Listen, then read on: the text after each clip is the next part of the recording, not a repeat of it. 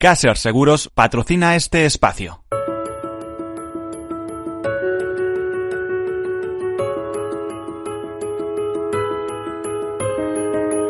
Tercer sector, un espacio para la economía social. Un programa dirigido por Miguel Benito.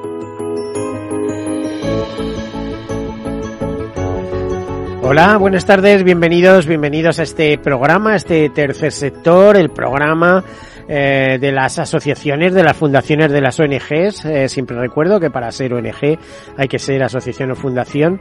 Un número me daban hace poco que no sé qué tendrá de real porque es muy difícil cuantificarlas, pero hablaban de 28.000 ONGs en nuestro país. Fundaciones son menos, unas 7.000 activas, aunque hay registradas más de 10.000. Bueno, eh, tercer sector, que en definitiva es un término aplicado a economía, porque al fin y al cabo esto es una radio económica. Nosotros ponemos mucho corazón en él y también hablamos de eso, pero tercer sector quiere decir que no es un sector público, que es un sector privado, que es un sector privado que genera beneficios, pero que esos beneficios se reinvierten en el fin fundacional para que fueran constituidos estas empresas que tienen una característica especial. Y es que esa característica especial es que son empresas vinculadas a la acción social, a la cooperación internacional, a la defensa del medio ambiente, a promover la educación, eh, a promover la sostenibilidad, a promover tantas y tantas cosas, eh, por ejemplo, la investigación, eh, en fin, voy a ponerles un ejemplo, ¿no? Esas enfermedades raras que hay por ahí. Bueno, pues un grupo de padres se pone de común acuerdo, crea una fundación para recaudar eh, para eh, apoyar la investigación sobre ese tipo de enfermedades. Bueno, pues todo esto es el sector. Es un sector muy importante. Es un sector del 10%. Hace poco incluso leía una noticia que supone el 10% del Producto Interior Bruto de nuestro país. Hace poco mmm, leía una noticia que decía que podría pegar el salto en cualquier momento y convertirse en el 12% del Producto Interior Bruto. Es un sector social, esto de que les comentaba, de 28.000 ONGs, pero también es un sector empresarial muy potente eh, agrupado alrededor de la CEPER, de la Confederación Española de Empresas de, Economía Social, con más de 40.000 empresas asociadas y eh, 2 millones de trabajadores a su alrededor. Tengan en cuenta que de diversas fundaciones penden grupos empresariales muy potentes como Fundación Mafre o, la propia Fundación 11 con su grupo empresarial. Bueno, pues todo esto es tercer sector, es un sector con mucha alma, con mucho corazón, un sector con mucha actividad y un sector que además muestra su mejor rostro cuando las cosas se ponen difíciles, cuando hay crisis, etcétera, porque sigue generando empleo y siempre tiene la solidaridad eh, por bandera su sector donde la economía está hecha por personas y dedicada a las personas. Ya les digo, no tanto el beneficio, sino que el beneficio son esas sonrisas, es esa eh, economía solidaria y social. Bueno, pues dicho estas cosas, comienzo con algunas notas de actualidad y después entramos en nuestro tema. Comenzamos.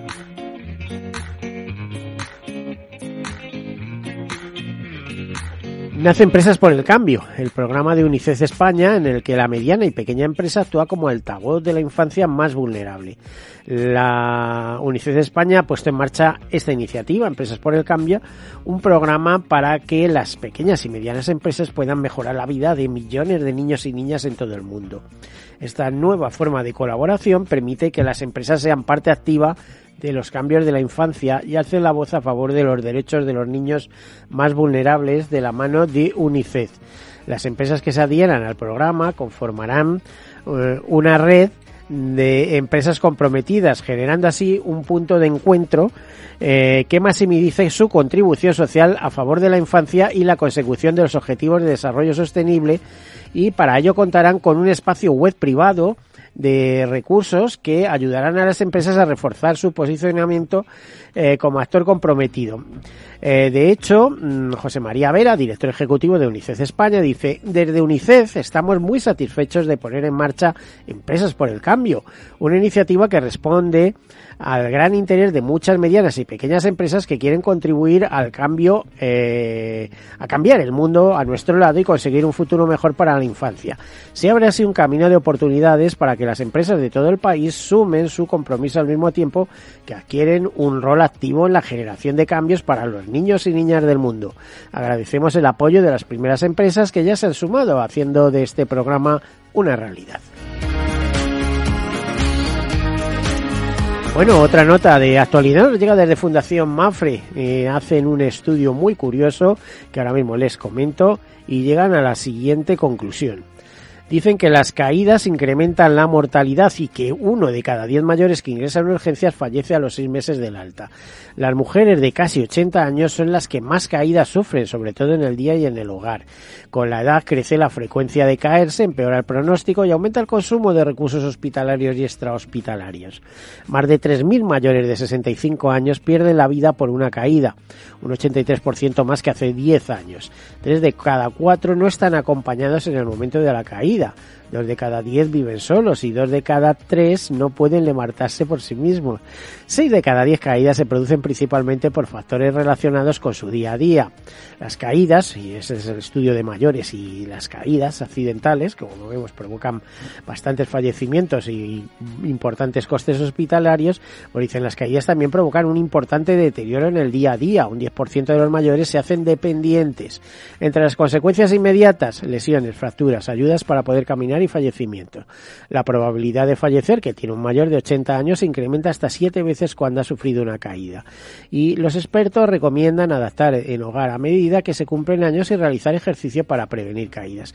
Bueno, digamos que estos son los inputs de una nota mucho más larga que em, habla de todos estos temas. Yo tuve la experiencia personal en el hospital clínico con un médico traumatólogo cuando acompañaba a un familiar eh, que se había roto la cadera y ya estaba recuperada, pero em, eh, a consecuencia de aquello eh, tuvo una importante em, depresión. este médico le dijo, no sabes la suerte que tienes, porque has salido adelante, estás bien, etcétera. Tienes que saber que muere más gente después de una caída, eh, de una rotura de cadera a partir de los 60 años que de un cáncer de mama. Así que eh, tómense en serio este tema porque eh, es de mucho cuidado. Bueno, continuamos con alguna nota más. la pandemia de COVID-19 ha contribuido a acelerar la agenda SEG eh, SG, que, pero es posible que la trágica invasión de Ucrania precipite aún más su evolución. Estas y otras conclusiones quedan recogidas en un estudio global, en el estudio global anual de Capital Group sobre factores ESG. La sostenibilidad y las cuestiones ESG eh, eh, continúan cobrando impulso gracias a la demanda de los inversores y su deseo de generar impacto por ejemplo, se mantiene el dominio de las cuestiones medioambientales, pero hay un, o sea, por de ahí viene la eh, de environment, ¿no? Pero hay un mayor reconocimiento de las cuestiones sociales. También nos dicen que hay mayor relevancia en las cuestiones de gobierno corporativo y el acceso a datos SG coherentes y fiables sigue siendo uno de los grandes problemas para las empresas. Y como última nota, cierre de este, de este aperitivo, digamos, eh, informativo, es que eh, desde SEO Live nos comentaban que eh, la contaminación, la destrucción de hábitat, eh, las prácticas agrícolas insostenibles, la inacción de las administraciones públicas y por primera vez el cambio climático son las principales amenazas para las aves de España. Les recuerdo que SEO Life la Sociedad Española de Ornitología eh, y su asociación con eh, BirdLife eh, Inglaterra, ¿no? Eh, británica.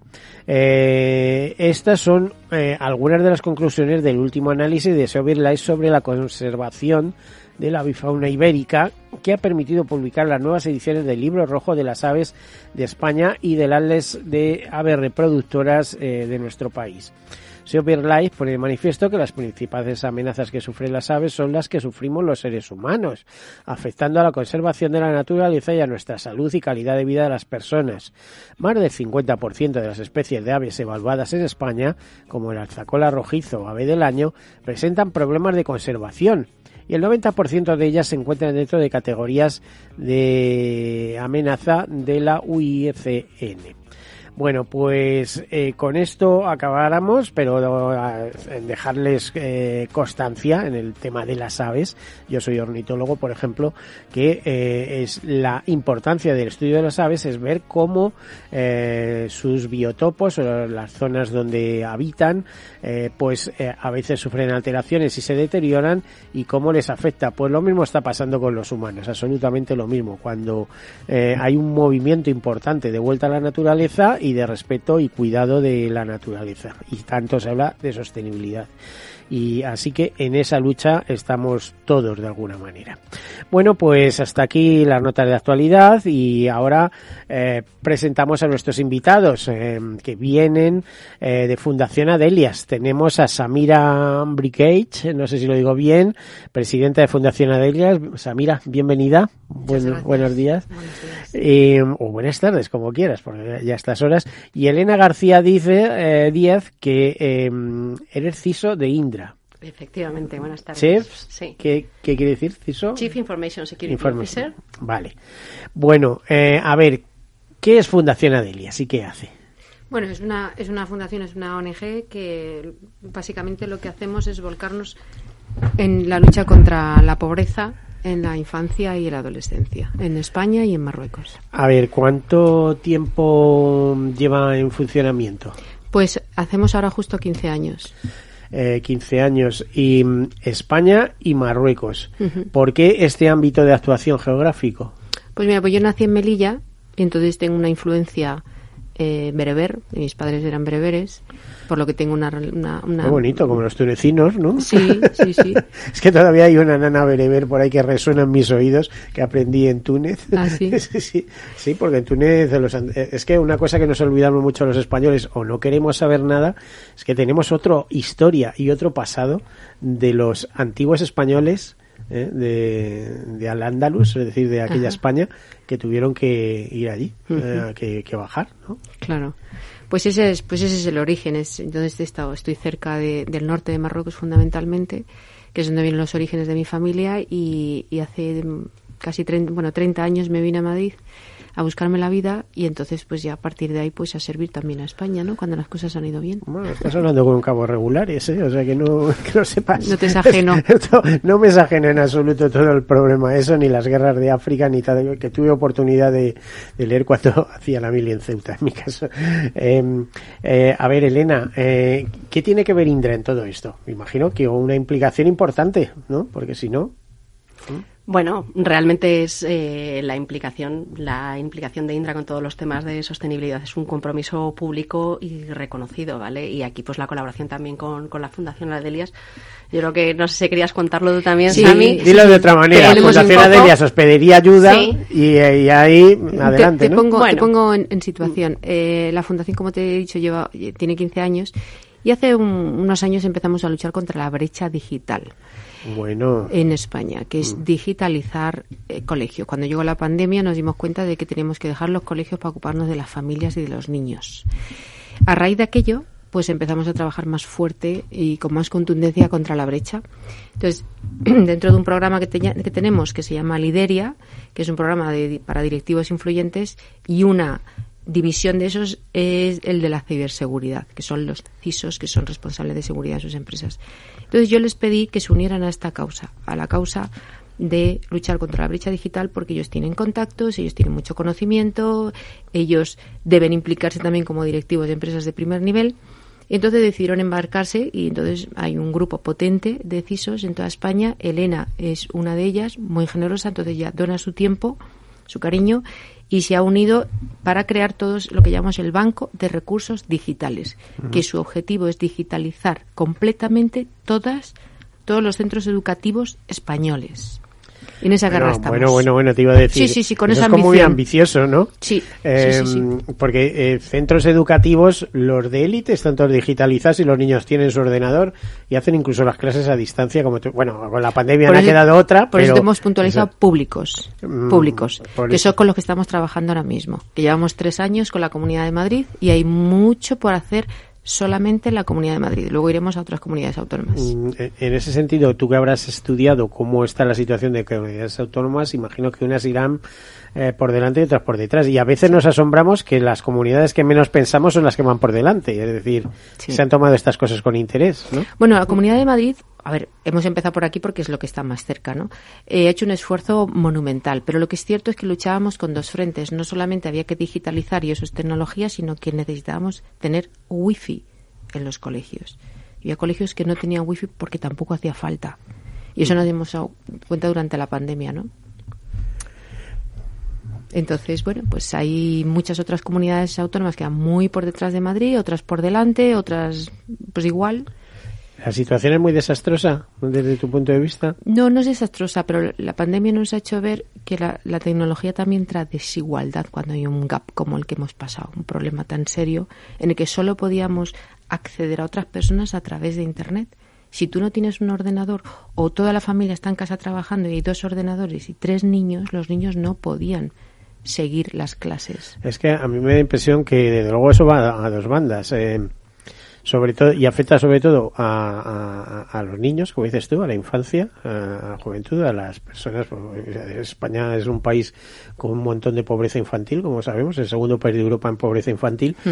y el otro colectivo son los mayores, que están sí. desconectados de, de esto. Eh, hemos estado viendo últimamente con las campañas estas, eh, que dice digitalízate, que es muy fácil y tal. Hombre, es fácil para qué es fácil, No pero fácil. a los 80 años no es complicado ponerte a aprender esas cosas. Además es que ni, te interesan, si estás pensando en otros temas. Totalmente. No sé cómo lo ves, Elena. Eso. Sí, bueno, yo creo que mm, o sea, los problemas de la brecha y cómo las situaciones de crisis ponen de manifiesto estas diferencias que quizás hubieran resultado inesperadas, bueno, pues nos remueven a todos, eh, nos dan tiempo también, yo creo que para pensar, ¿vale? Y, y yo creo que si algo distingue también la, la labor de la Fundación Adelias es que no estamos hablando de digitalizar eh, y no solo estamos ¿no? buscando un, una inversión específica, sino que se busca un acercamiento a esa digitalización mmm, completo. No se trata solo de poner los ordenadores, no se trata solo de poner la wifi,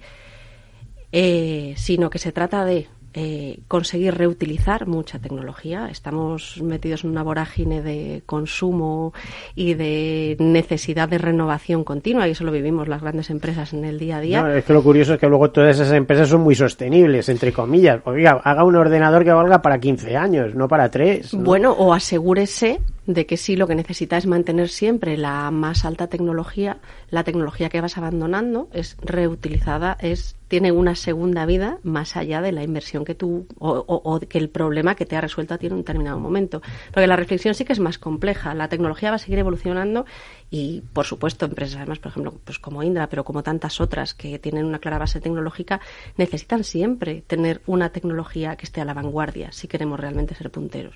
Ahora la responsabilidad la sostenibilidad llega ahí cuando dices, bueno, yo tengo que invertir constantemente en nueva tecnología, pero la que voy descartando no me permito dejarla almacenada, como ha pasado durante años y años en tantas y tantas y tantas empresas, sigue pasando ahora mismo, sino que consigo darle una segunda vida, ¿no? La economía circular y todas estas sí, cosas. Que, que, están tan de moda y sobre todo también el abordar cómo, y yo creo que esa Fundación Adelias tiene un planteamiento muy adecuado, porque el, vale, yo recibo el ordenador, pero ¿qué hago con él? ¿Vale? Y aquí entra mi función también como responsable de la seguridad. Enseñar a, a, a utilizarlo y eso es Bueno, y borrar lo que trae. Ah, también. Vamos a empezar claro, por el te principio. Puedes, te puedes encontrar de efectivamente, todo. efectivamente. Sí. Y entonces.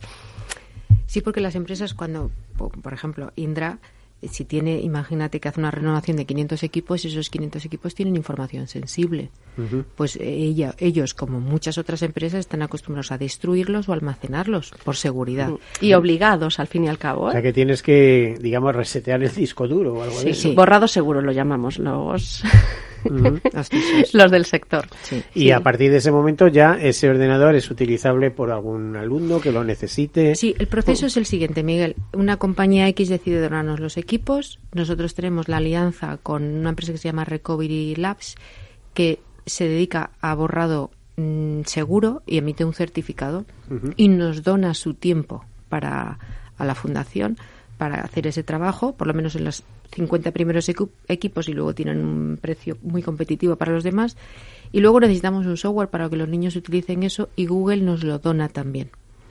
Por lo tanto, y luego esos, esos, equipos también tienen que estar almacenados en algún sitio y eso la Comunidad de Madrid nos permite almacenarlos en un determinado lugar.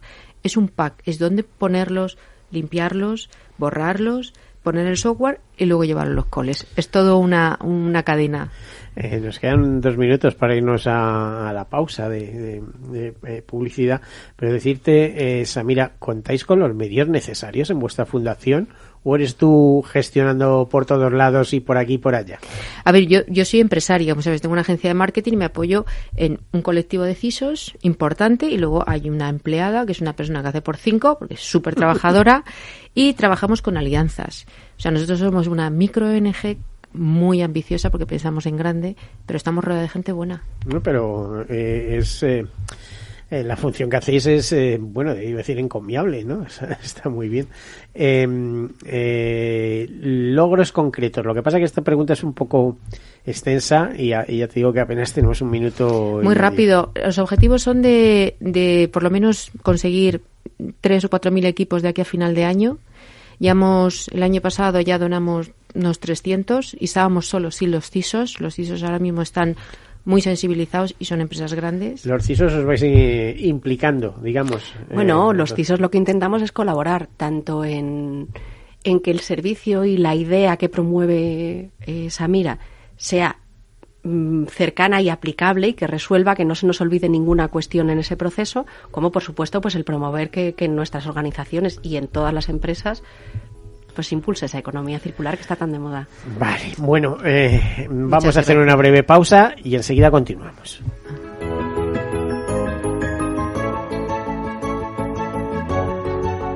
Tercer sector, un espacio para la economía social. Un programa dirigido por Miguel Benito. Para personas inquietas, Capital Radio. ¿Qué es ir más allá? Con Arval podrás llegar donde te propongas de la forma más sostenible y darle a tu empresa todas las soluciones de movilidad que necesite, asesorando con las mejores opciones de movilidad para las distintas necesidades de tu flota, con vehículos electrificados, bicicletas, coche compartido. Arval, la transición energética arranca aquí. Más información en arval.es. Tercer sector, un espacio para la economía social un programa dirigido por Miguel Benito. Bueno, pues aquí continuamos. Estamos muy bien acompañados por Samira Migreich, eh, presidente de la Fundación Adelias, que ya eh, hemos estado escuchando cuál es el fundamento precisamente de esta fundación, es decir, eh, cómo están luchando para salvar la brecha digital que hay en la infancia, en, los escolares, tanto en la península ibérica, en España en concreto, y en el norte de África. Y tenemos a Elena García Díez, CISO, chef informático de Indra, eh, que nos estaban explicando cuál es su forma de, eh, de funcionar. Samira, me decías que lleváis 15 años en marcha. Eso es, 15 años. Voy a decirme, es Briwech, es que es difícil de pronunciar mi apellido. Samira Briwech. Es difícil. ¿Es, bereber también el apellido? Sí, es bereber, es muy particular. Bueno, eh, habrá que tener... Briwech. Briwech, sí. Bueno, a ver, no quisiera eh, confundirme. Eh, aunque em, tú me has dicho que tienes tu propia agencia de marketing, etcétera y tal, pero cuando te da la vena, ¿no? el tema de impulsar una fundación que además para ser fundación hay que tener una serie de requisitos, o sea, hay que estar inscrito, tal, hay que tener un fondo por lo menos de 30.000 euros, etcétera. ¿Cuándo te da por decir, oye, yo esto tengo que hacerlo por algo que has visto, porque esto no suele ser casual, ¿no? Y a ver, ¿cuál es el motor pues de todo hace, esto? Hace 15 años, pues en un viaje a, a Melilla, eh, decidí hacer una donación en Nador, eh, que está al lado de Melilla, como sabes, está a 12 kilómetros. Y entonces, bueno, pues ahí me encontré a unos pequeñitos que, que necesitaban atención médica y necesitaban una serie de, de cosas. Y entonces me di cuenta de que yo simplemente, si hacía un donativo puntual, pues aquello realmente no, no iba a ser consistente. Eh, hace 15 años además no sabíamos nada de la crisis económica ni nos la ni nos la olíamos mi empresa iba muy bien y, y entonces yo cuando llegué a Madrid porque la idea de la fundación realmente no fue mía cuando llegué a Madrid llamo a mi farmacéutico, le digo, yo necesito esta medicación por este tema y tal. dice, pero mujer, yo eso no te lo puedo dar porque necesitas una, un marco legal para que yo te lo venda. Digo, ¿qué quieres decir con un marco legal? dice, pues que tienes que tener tu propia ONG o colaborar con una. Digo, ostras. Y entonces, pues ahí se me encendió la lucecita. Digo, a lo mejor esto es el destino, ¿no? Yo sí de creo el destino, que si hay que cambiarlo, se cambia, porque también lucho por cambiarlo. Pero a veces como que te lleva por un camino. Entonces, bueno, pues se lo conté a un grupo de amigos en aquel momento de, de jueces, de empresarios. Digo, oye, chicos, nos embarcamos en un proyecto de, de ayudar a la infancia aquí en España, en Marruecos. Me dijeron, te lo compro. Y nos pusimos, y como no se hacen las cosas de otra manera, pues una asociación no me valía, quería que fuera una fundación que tuviera un pues perfil. te decía que los papeles, el papeleo y eso, los trámites son duros, los requisitos, no sé si estaréis auditados. Estamos auditados y nos lleva el 30% del tiempo de la única persona que tengo es para mantener el nivel de auditoría y el nivel de exigencia de una fundación, sí. Pero eso es importantísimo, porque mm. precisamente contábamos ahora una noticia que lo, importante es la información, saber que lo que estamos ordenando va ahí, ¿no? Porque mm. ya sabes tú cuál es eh, el lema este de las ONGs, es que de los 100% que recaudan, el 20% son para gastos de administración y el 80% para gastos de gestión sobre terreno. nosotros tenemos un, vamos a decir, nosotros tenemos un chollo de fundación, es una fundación típica. A ver, mi fundación está en mi propia oficina, no consume luz, ni agua, ni paga alquiler, ni el equipo que tiene Laura se lo ha donado a la empresa, no consume la empresa, o sea, la fundación ni, siquiera folios ni bolígrafos, o sea, el dinero que nos entra es para los niños. Solo pagamos la nómina, seguridad social, la auditoría, cosas que son imprescindibles. Todo lo demás intentamos que sea absolutamente para los peques, porque al tener una empresa detrás y tienes un paraguas potente, porque ya es una empresa que Sí, te iba a decir, eh, ¿alguna acción de la que estés especialmente satisfecha de estos estos tres lustros? Pues estoy muy contenta del pasillo verde que creamos con Sanitas, que ha durado 10 años, en el que mm, hemos trabajado para traer pequeñitos de acuerdo con el gobierno marroquí, con las autoridades sanitarias de Marruecos, y hemos traído a operar a España, siempre a los hospitales de Sanitas, más de 500 niños. Uno no veo, otro no ando, otro no tengo riñón, otro, en fin, imagínate, otro no oigo, no, no oigo, me está recordando mucho a una fundación parecida que también actúa en, en, África mucho también, porque eso de ayuda a la infancia, que es Tierra de Sombres, Tierra de Som, sí, ¿verdad? Sí.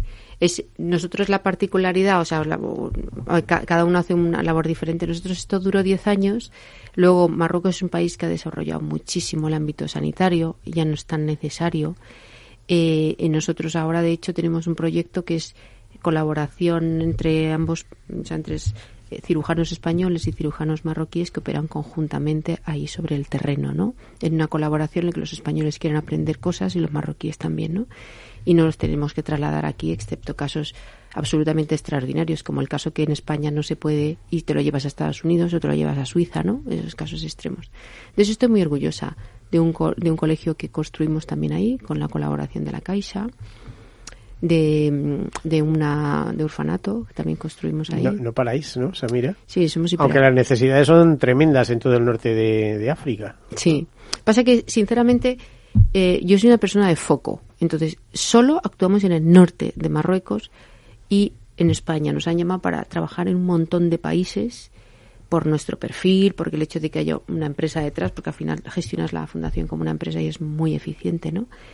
Pero yo lo tengo muy claro. Trabajo para el norte de Marruecos, para España. Punto. Punto. El norte de Marruecos que un día fue español, acuérdate, ¿no? ¿Eh? Pero también dicen que eso viene de lejos, que también se instalaron allí los vándalos y que aquello era eh, fue territorio romano, después eso y después pues llegaron las invasiones, en fin, eh, musulmanas, etcétera. Pues nuestra historia, esta es, esto es un poco, nuestra historia es una lucha permanente en España, mira, te voy a contar alguna anécdota de, la pandemia, de algún profesor de, aquí de la Comunidad de Madrid, que soy súper fan de la comunidad educativa, eh, porque los he visto pelear por sus niños durante la pandemia de una forma totalmente inesperada. Es un caso de un, profesor, pues, uno de tantos, que como los niños no tenían equipos en su casa, fotocopiaba los deberes. Se iba casa por casa, los dejaba y al día siguiente los recogía es un mérito. Es un mérito impresionante. Creo que nuestra comunidad educativa durante la pandemia lo ha pasado bueno, ha dado el callo, se ha portado espectacularmente bien y creo que eso es una de las razones por las que hemos conseguido salir adelante. No ha sido por la tecnología, ha sido por los profesores, la involucración de, los profesores. ¿no ha, sido, por la tecnología solo? Bueno, mm, yo creo que es que eh, al final eh, a todos la tecnología. Tú antes hacías no la mención de digitalízate, que es muy fácil. No, bueno, no es fácil nada. Claro, no, pero digitalízate porque si conseguimos digitalizarnos, el mundo de oportunidades que hay fuera es muy grande y, supondrá que estamos, pues eso, eh, eh, aprovechando todas las, las, variantes de nuestra vida, ¿vale? Por supuesto, el enfoque de la digitalización no puede ser el mismo para todos. Lo que no puede ser es que una digitalización que no deja de ser una oportunidad suponga una brecha para algún colectivo y ahí me sensibilizo completamente con lo que mencionabas de los mayores, por supuesto. O sea, que lo que no vale es la misma estrategia de digitalización para todo el mundo, porque cada cual tiene que entender, y además ahí vuelvo a sacar, si quieres, mi gorra de seguridad, la digitalización tiene sus riesgos, el mundo de la sociedad de la información, el mundo de los servicios de Internet... Es que se cae y, de repente eh, vuelves al siglo XVIII, ¿no? No, y a todos los niveles, o sea, también lo que... Mm, vamos, si quieres, al ejemplo, yo creo que también encaja mucho con el espíritu de la Fundación Adelias. Eh, eh, la digitalización para colectivos vulnerables como los menores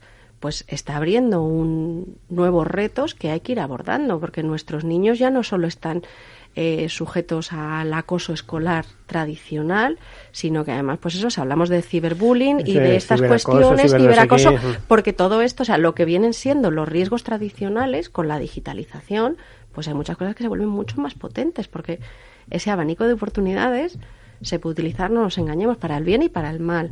Y por eso ahí la adopción responsable, el promover, el promover una digitalización segura, responsable, adaptada a las necesidades del colectivo.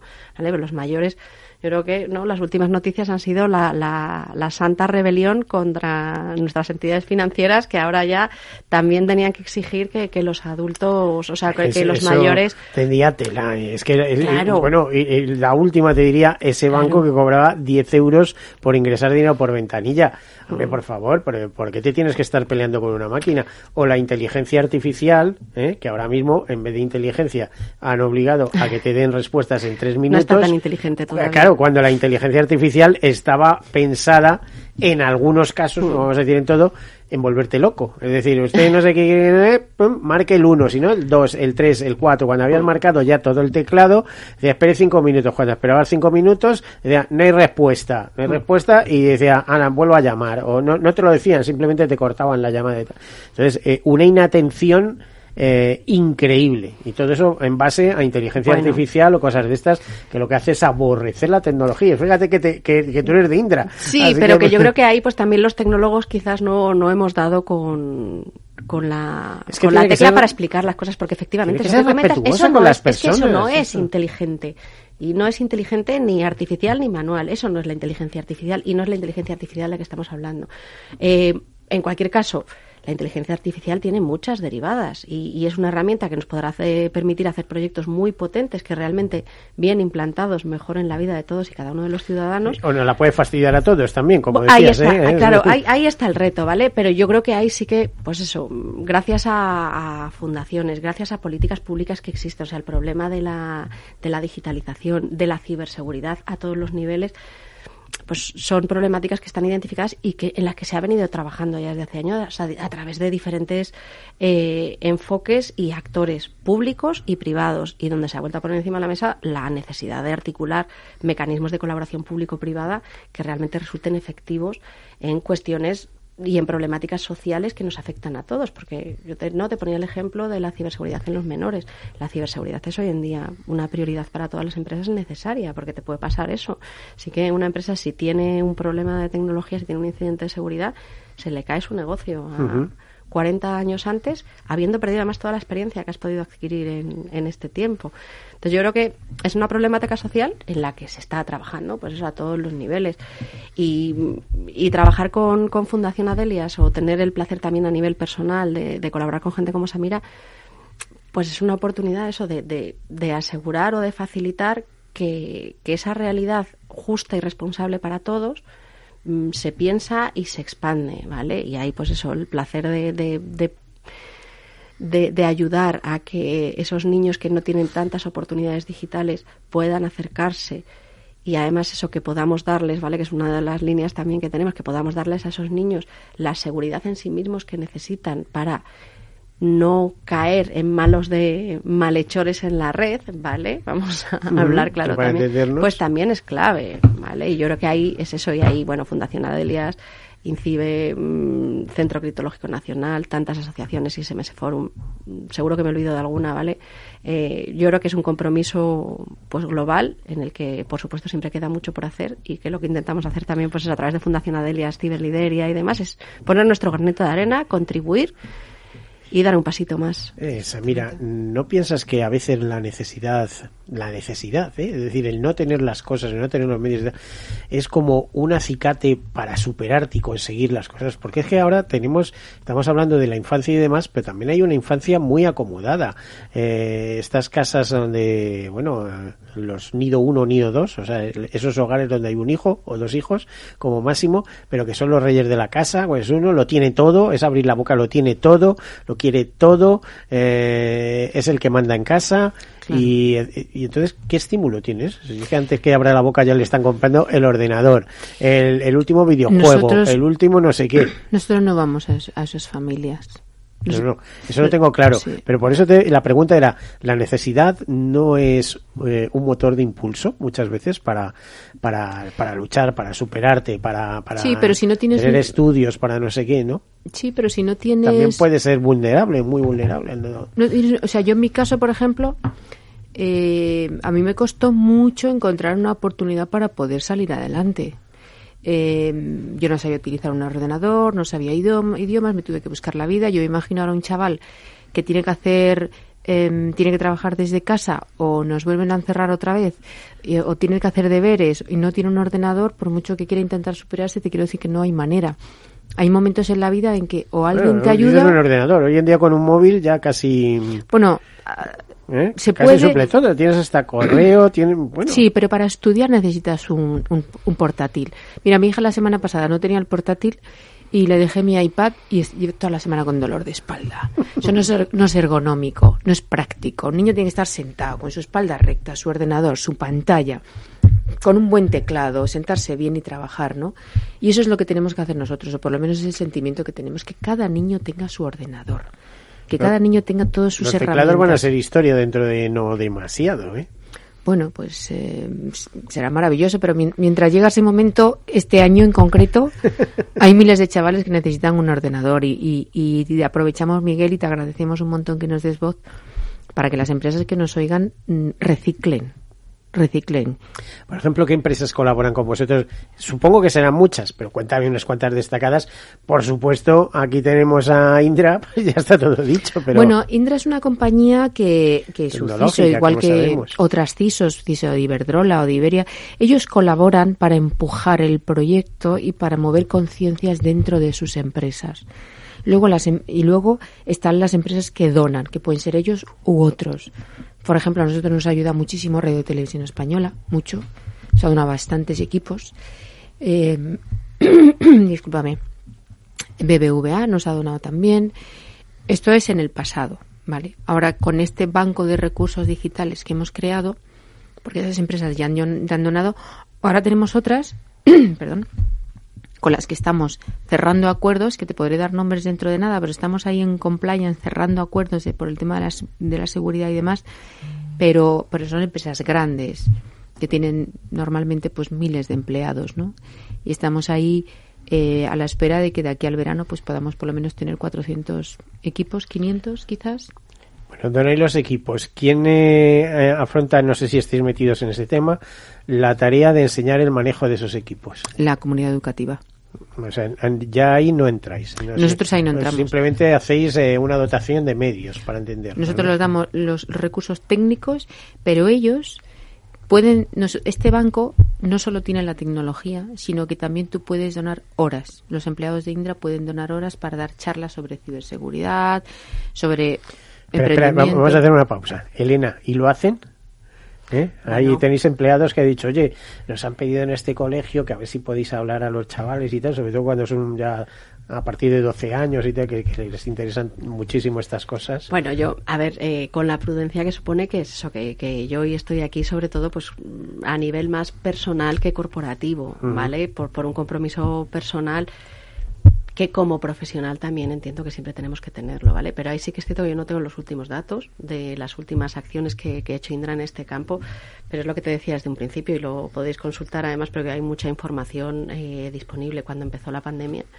Eh, Indra donó miles de tablets que teníamos, ¿vale? ¿Para que Para directamente eh, solventar un problema de digitalización que había con esos niños que además se tenían tenido que ir en remoto y demás eh, las jornadas de sostenibilidad para formación, para eh, otro tema muy interesante, quizás que no hemos hablado y que a veces también se nos olvida, que es el de generar vocaciones tecnológicas, ¿vale? Y en esto también tiene mucho que ver el conseguir que nuestros niños no tengan brecha digital, porque sabemos que el mundo cada vez va a ser más digital y más tecnológico, y lo que estamos viendo en España es que no tenemos vocaciones tecnológicas, ¿vale? Que las famosas vocaciones STEM, de las carreras técnicas, matemáticas, ciencias, y aquí me voy incluso al ámbito científico, lejos de crecer en la demanda por nuestras nuevas generaciones, están disminuyendo.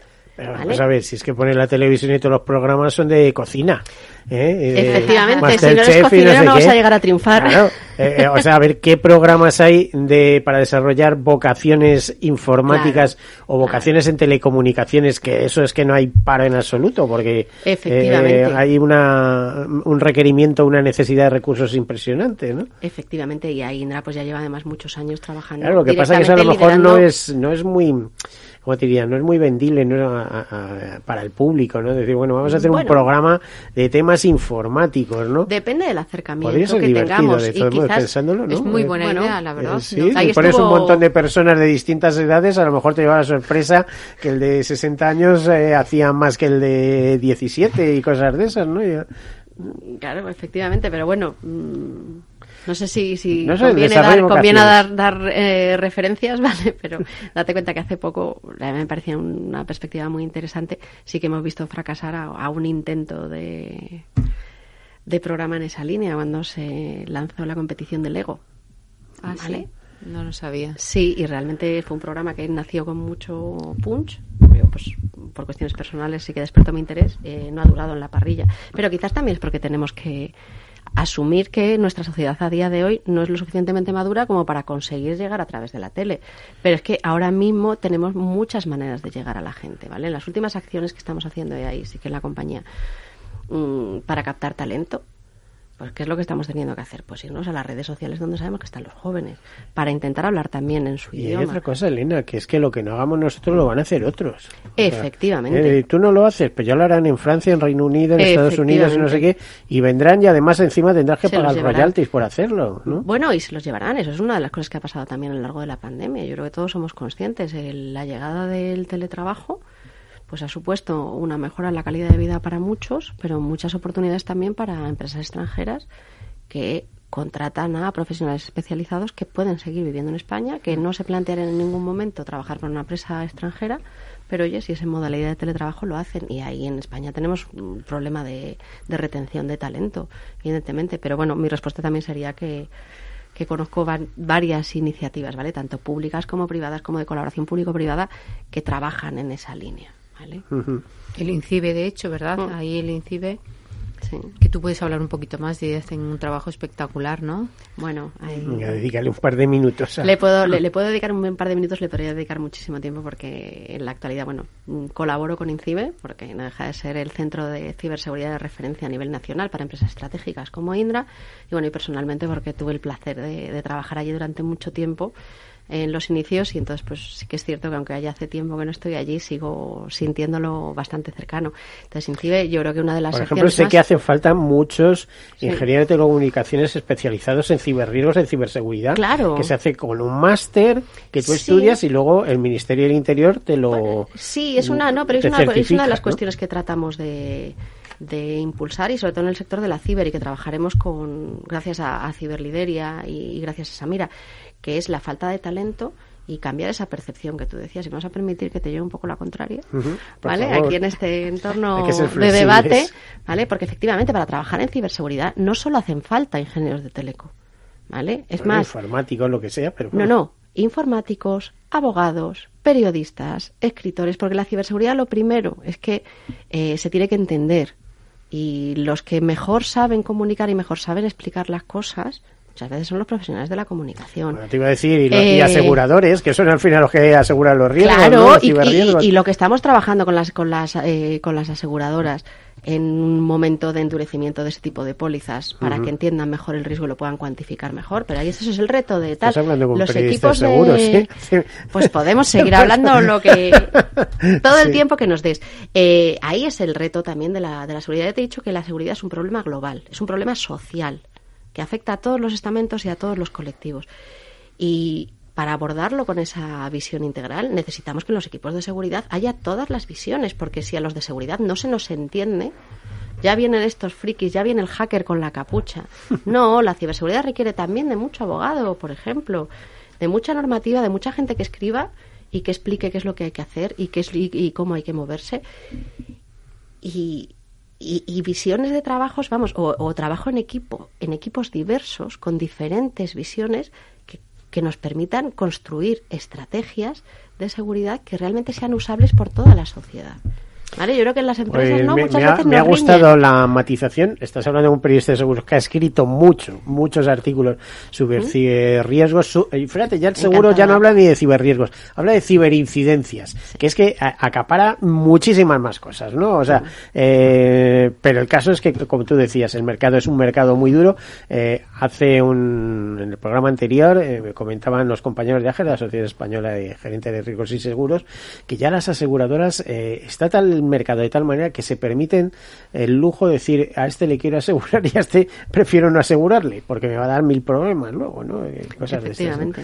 Entonces el mercado está duro y tendrá que cambiar porque al final será un mercado que tiene que crecer mucho y darle dar cobertura, dar servicio a, a todo, a todo Efectivamente. mundo de la digitalización.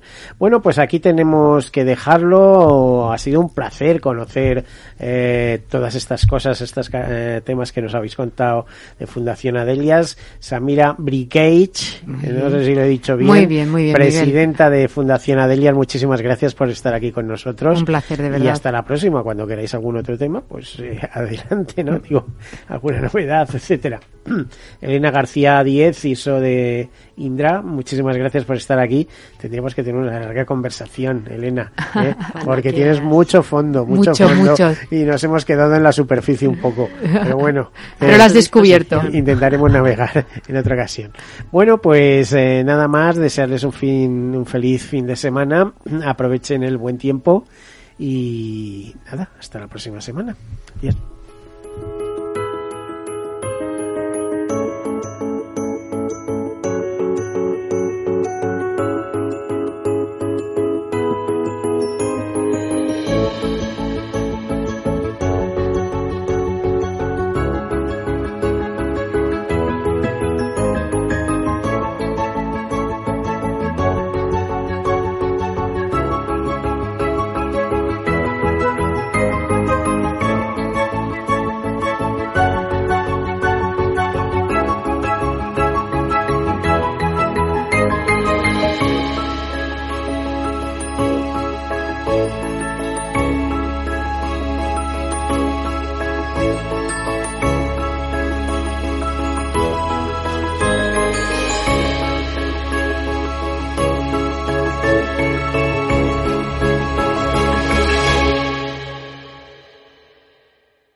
Caser Seguros ha patrocinado este espacio.